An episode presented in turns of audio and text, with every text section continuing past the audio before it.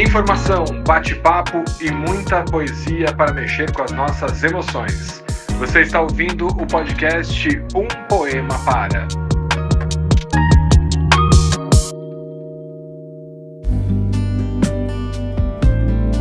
Ei, gente linda, aqui é Maleiro, ouvir poesia. Acabo já de me apropriar dessa fala da Olga.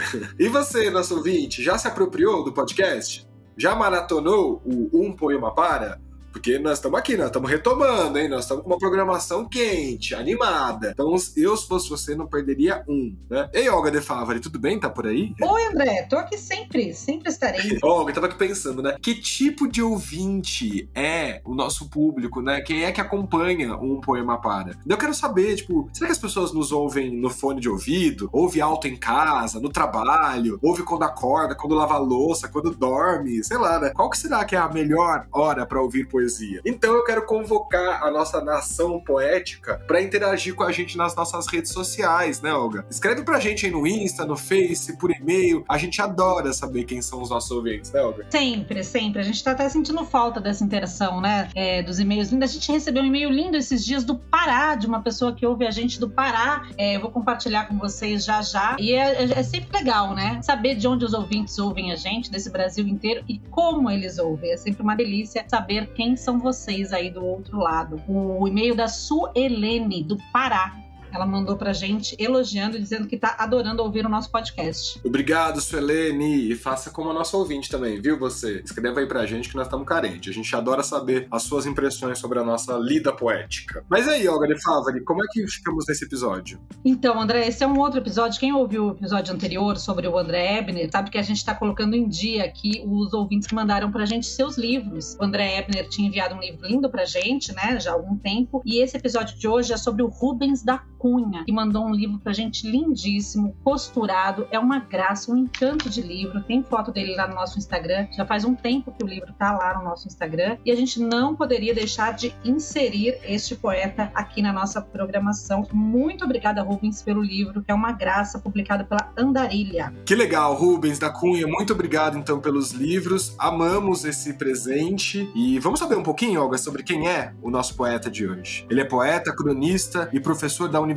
Federal do Recôncavo da Bahia, doutor em literatura pela Universidade Federal de Santa Catarina, possui sete livros publicados, entre eles Campo Avesso de 2001, Casa de Paragens de 2004, Aço e Nada de 2007, Vertebrais de 2008, Crônica de Gatos lá de 2010, Curral em 2015 e Breves Exercícios para Fugitivos também de 2015. Que obra maravilhosa, né, Olga? E que bom ter o Rubens da Cunha aqui estreando na nossa programação. Demorou, mas chegou, Rubens. Hoje a gente vai ter o prazer de ler um dos poemas que está nesse delicioso livro, A Guardadora da Ponte e outras biografias inventadas. É realmente uma delícia de ler. Você que está aí nos ouvindo, entre em contato com o Rubens da Cunha pelas redes sociais e adquira um de seus livros que vale muito a pena. Olga, não podemos deixar de comentar também sobre essa vastidão poética que o Brasil é, né? Cada dia mais, cada bloco, cada, cada episódio, a gente vai descobrindo e conhecendo novos poetas, né? Seja poetas contemporâneos e, e, e os, os, clássicos. Então a gente tem um trabalho, né? Um poema para vem trazendo esses pequenos fragmentos, essa janela para o mundo da poesia e que é interminável, né? É eterno isso. E é uma delícia que o nosso podcast também, né? É interminável. Então a gente não tem limite aqui. A gente pode estar sempre trazendo mais e mais poetas e sempre também, como a gente costuma fazer, colocando de volta aqueles poetas que são os queridinhos da audiência e que vira e mexe eles voltam aqui na nossa programação, né? Bom, e pra gente entender um pouquinho desse livro A Guardadora da Ponte, é difícil sempre escolher um poema. Eu escolhi um poema que eu achei lindo e que eu acho que as pessoas vão se identificar, que é um poema que fala do dia dia da feira. Poema sem título, como são a maioria dos poemas dele, e eu vou ler para vocês então. Ah, eu queria ler assim como a gente fez a leitura da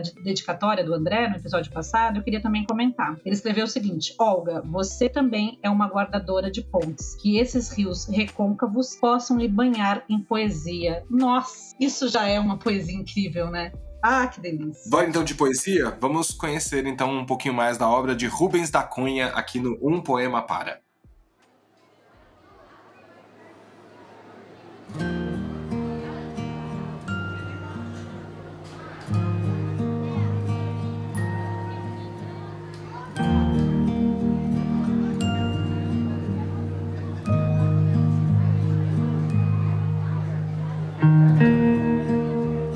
Feirantes ferem a ordem do dia. São gritos e preces, pressas e fomes. Na feira, todos se esbarram no fluxo. Na feira, tudo se afrouxa no berro. Alfazema, jambo, jaca, acetona. Pinha, tempero, periquito, umbu. Galinha, graviola, roupa, maçã. Inhame, acerola, coco, beiju. Ivan do vidro e Jaime do porco conversam no bar das coleguinhas. Coentro, couve, cebola, banana, moringa, farinha, salsa, caju, maniçoba, siri, carne de sol. Tomate, melão, porco, sururu. Seu Ulisses vem de Lírios da Paz, ali no lado do Beco das Flores. Cenoura, beterraba, charque, boldo, pimentão, siriguela, caruru, suco de fruta, cachaça, cajá, uva, salgado, licor, guaiamum, Torquato espanta pombos da barraca, enquanto Zé desossa pés de boi. Abacate, pimenta, amendoim. Calça, lençol, laranja, cupuaçu. Ovo, castanha, farinha, licor. Queijo, requeijão, tempero, andu. Os feirantes ferem a ordem do dia. São gritos e preces, pressas e fomes. Na feira todos se esbarram no fluxo, na feira tudo se afrouxa no berro. Luiz vende frutas.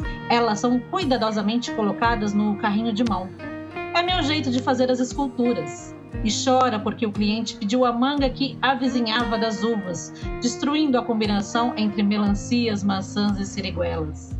As esculturas de Luiz são fragilidades coloridas, que se desmancham toda vez que o opaco dinheiro entra em suas mãos. Luiz é um sífiso.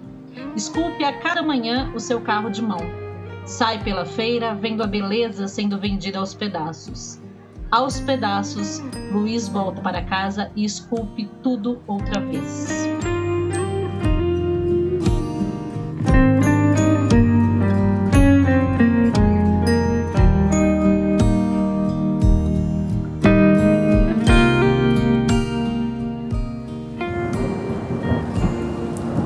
Este podcast foi editado por Nothing Matters Produções.